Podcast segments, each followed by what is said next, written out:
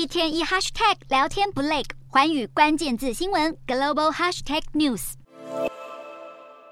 普丁与习近平两人相视而笑，举起酒杯，为俄中双方的深切友谊干杯。不过，普丁与习近平欢聚一堂的场面，看在西方多国眼里，可能充满了讽刺意味。原因是，早在习近平出发前往俄国之前，国际法庭就已向普丁下达了逮捕令，而中方仍坚持出访俄国，并多次强调俄中双方关系密切，甚至在多方面互表支持。中方种种举动引起了美方不满。美国国务卿布林肯在二十日也对此发布了声明。对此，中国外交部则反控美方才是使俄乌冲突升温的罪魁祸首。此外，中国官媒新华社也刊出文章指出，习近平这次的访俄行程要对美国及西方说四个不。包含不要对主权国家的正常交往说三道四，不要将俄中关系与美国的盟友小圈子相提并论，不要破坏中国在乌克兰问题上劝和促谈的努力，以及不要再以乌克兰危机为借口制裁中国。而美方也呼吁中国应要听取乌克兰总统泽伦斯基的意见。对此，中方则没有透露习近平未来是否会与泽伦斯基进行会面，仅表示中方会持续与多方保持沟通。